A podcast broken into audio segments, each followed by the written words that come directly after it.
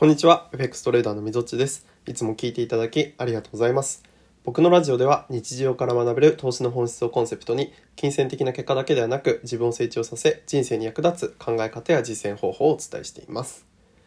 今回のテーマは、メンタルを安定させ、トレードを継続させていく秘訣というテーマでお送りしていきたいと思います。このトレードだったり、まあ、投資をしていくにあたって、まあ、自分のメンタルのコントロールだったり管理だったりとか、まあ、感情を自制することとかっていうのは、まあ、すごい大切だよっていうことが、まあ、すごく言われるんですけれども なぜ今回あのこの話をしようと思ったかっていうと僕が今あの、まあ、見てるあるドラマがあるんですね。僕はあのドラマとかアニメとか映画とか、まあ、そういう物語みたいなものがまあ子供の時からすごい好きで今もねあの大人になってからもすごくよく見るんですけどで最近あの久しぶりに見たのが「あの失恋ショコラティエ」っていうドラマなんですね。うん、あの少女漫画っていうのかな、うん。まあ、漫画が原作のものででそれが今から67年前ぐらいに、えっと、ドラマ化されてあのフジテレビの月9月曜9時からの枠でやってたんですけど、うん、当時ねあの僕も大学生か、まあ、社会人か社会人1年目とかで、あの見たドラマでちょっとなんかねその季節がまあ冬っていうのもあってまあなんかこう頭に止まって懐かしいなって思って見てたんですね。うん、でそれがを見てあの何があの心に留まったかっていうと、まあ、ちょっとなんかあらすじというかそういうのもまあ含めてなんですけど、まあ、主人公があの、まあ、菓子屋さんっていうのかな、まあ、洋食洋食？洋菓子屋さんのあの息子の、まあ、松潤松本潤さん演じる、まあ、主人公がいるんですけども、まあ、その主人公が、えっとまあ、あるシーンの話で、まあ、その主人公が、あのまあ、その製菓学校っていうのを卒業してねでそれからあのフランスに単身で修行に行くんですよ。うん、でフランスで単身で修行して、まあ、すごいあの世界でもこう有名なねフランスのなんかボネールっていうね、まあ、それ多分架空のお店なんでしょうけれどもというところで6年間修行を積んで日本に帰ってくるんですね。うんでその日本に帰ってきてで自分の店をオープンさせて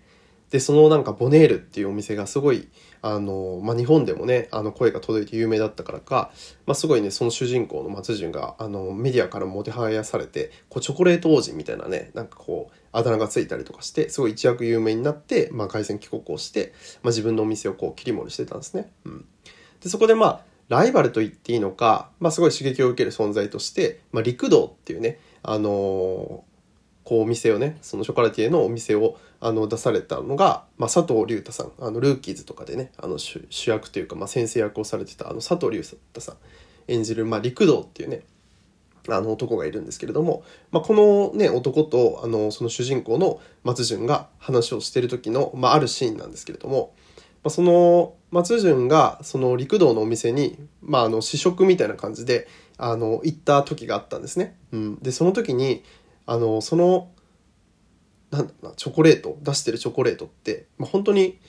クオリティはもちろん高いんですけど世間の相場からしたら、まあ、結構料金的に高かったんですよね値段的に、うん、だから相当勝負してるよなみたいな。でもそのあの佐藤隆太の作ってるその世界観みたいなものって、まあ、めちゃめちゃぶれないしいやなんか本当にすごいですねみたいなそういうのを尊敬しますっていうふうに伝えたらその、まあ、佐藤隆太演じる陸道さんがなんかその人のあのまあなんか理念というかねビジョンみたいなもので言ってたのがあの地球にはまあ70億人いてそのうちの、えっと、60億69億9000万人に例えば嫌われたとしても1000万人とこうなんか愛し合えればいいみたいなね、うん、だから別に嫌われるのは怖くなくてでもなんかそこに対してなんか自分のビジョンを持てずにこう自分があのやるべきことをできない、うん、自分の思いをこう表現できない創作できないっていうことの方がなんかもっと怖いっていうようなことの話をしてたんですね。うん、でそれに対して、まあ、その主人公の松潤がああなんかそこすごいなって多分感心したんでしょうね。でその後にあのその陸道さんっておいくつでしたっけって聞いたんですよ。うん、で37ですみたいなっていうふうにしてでその時にあのなんか、まあ、多分ほっとしたんでしょうね、うん、松潤は。であのまあ、なぜかっていうと自分はあの当時の設定は27かな、うん、なので10年差があるからあまだまだ10年もあるんだなっていうので、うん、なんか松潤はこうなんかほっとしたっていうのでねうん、なんかそういうようななんか描写のなんかシーンみたいなのがあったんですね。うん、でそれをなんか僕当時多分社会人1年目に見た時になんかめちゃめちゃこう鮮烈に残っててなんか事あるごとにあのそのシーンをすごい思い出してたんですよ。うんまあ、好きなドラマではあるんですけどあこんなになんかワンシーンを思い出すものかって思って、うん、そのなんかドラマは失恋ショコラティエって言ってるぐらいなんでまあ確かにショコラティエのあのまあ成長物語主人公の成長物語みたいな側面はあるんですけど一応あのまあ恋愛ドラマっていうようなねジャンルになるので、まあ、ちょっとなんかなんだろうな脇の話ではないですけど、まあ、一応主人公のその物語なんでですけれどもっていうポイントなんですけど結構それをすごい覚えてて、うん、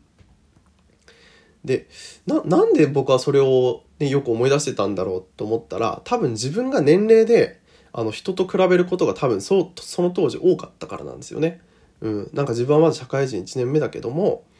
なんかね社会人になってじゃあいろいろのねちょっと社会のなんか仕組みだったりとかなんかこう綺麗なとこもあれば汚いところもあればなんかやりがいに感じるところもあればああ現実ってこうなんだなっていうふうになんかちょっとね悲嘆にくれることがあったりだとかなんかそういう風な中で、やっぱいろんなその会社員だけじゃなくて、いろんなこう生き方をしている人っていうのが、まあ社会人になってようやく見えてきたわけですよね。うん、なんかその、普通に雇われてしてる人じゃなくて、あなんかこう自営でやってたりとか、起業されてたりとか、投資家の方がいたりだとか、うん。っていう人をなんか見た時に、多分年齢的に自分と多分ちょっと離れてたんでしょうね。20後半とか30、40とかで。あ、だからまだ自分は年齢的に大丈夫だみたいな、多分そういう節があったから、多分すごい覚えてたんだと思うんですけど、うん。で、今回も、あ、それをなんか、そうだな、ずっとなんか、意識はしてなかったけど、なんかことあるごとになんか自分が思い出してたなっていうふうに思ってて、うん。っていうのがあって、僕はなんか年齢でこう比較をするっていうようなことを多分してたんですね。うん。で今回まあなぜあのこのエピソードの話をしたかっていうとそのトレードで継続的にメンタルを安定させるためにはあの比較をしないっていうのがあのめちゃめちゃ大事っていうことなんですね。うん。この比較をしないっていうのが大事で。で、トレードとか投資をする人が比較をするときに、やっぱりまずどうしてもしちゃうのが、やっぱり数字で比較するんですよね。あ、あの人はいくら稼げてるなとか、あの人は月利何パーセント出してるなとか、うん、やっぱり数字を求める、お金を稼ぎたいからこそ、やっぱりそこにフォーカスして、あの自分と比べたくなるんですよね。うん。でもその数字の比較、まあ、年齢とかもそうですけど、まあ、何も生まないというか、うん、自分を責めたりとか否定したりとか、うん、なんか嫉妬したりとかね。なんかそういうことにはつながるけれどもそれに対してなんだろうな。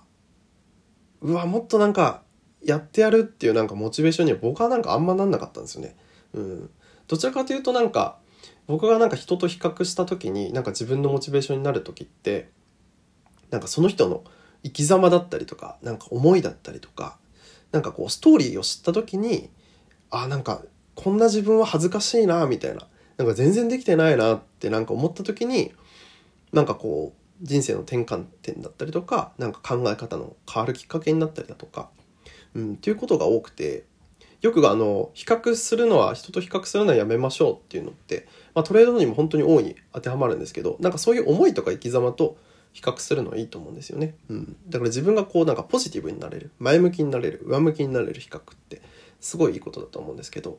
ただトレーダーがやりがちなのってやっぱその数字の部分と比較してしまうこと。うん。で、これがやっぱり付きまとうからこそ、結果を焦ったりだとか、わ、勝てないなっていうのがあったりだとか、うん、負けてしまった時に、あの、勝ちを取り戻しに行こうとしたりだとかっていうので、どんどんどんどん自分のやり方、うん、本当はなんかそれをコツコツ続けていけば、あの勝ち続けられていた、うん、小さくてもそういうふうに継続的に利益を積み重ねていたりだとか、うん、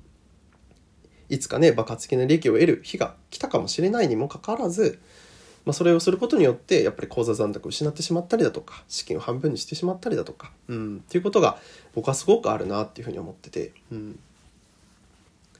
でさらに言えばまあ、自分とやっぱ比較するのって大事ですよね。うん、人ではなくて。うん、トレードでは特にすごい大切なことだと思ってて、うん、なのでそのために自分と比較するために、まあ、しっかりなのでまあ日誌をつけるとかっていうことも大切ですよね。うん、日誌をつけて前回の自分はどういうトレードをしたのかとか、うん、そこからどういう失敗があったのか、うん、どういうふうに自分がうまくできてるのかを確認するっていうこと、うんで常にその自分と比較しながら前回のトレードよりもいいトレードをしていく。1週間前1ヶ月前よりもあのいいトレードをしていくっていう、うん、そういうふうになんか自分自身とこう比較をし続けることによってやっぱり継続できるしっぱりそこからしか僕はなんかメンタルの安定ってなんか得られないなと思っていて、うん、なのでどうしても僕もねやっぱり年齢で比較したりとかっていうことがあるので情報収集する時も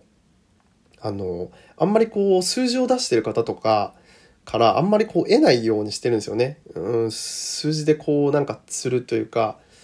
うん、なんかそういうものがなんか僕はすごいなんか多分気になっちゃったりとか影響を受けやすいのでそういう方の情報を取らないようにしててもう僕は主にもう情報は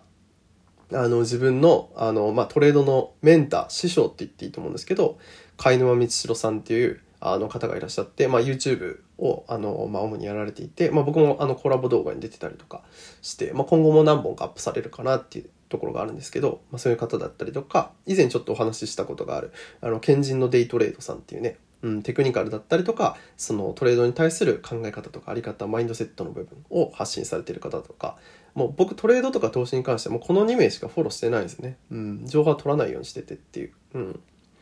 なのでその自分のメンタルを保つためにやっぱり比較対象をどうするのかっていう部分とそこからあのなんだろうな、うん、自分が比較するんではなくてあの相手と比較するんではなくて自分の中で比較してその成長していけるような、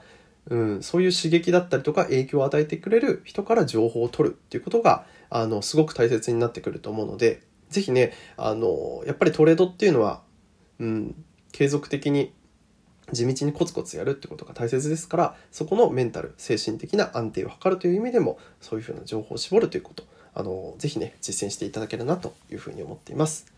今後も僕が日常で経験したエピソードから投資の世界そしてビジネスや人間関係にも役立つ情報を発信していきます。それでは次回もお楽しみにありがとうございました。みぞっちでした。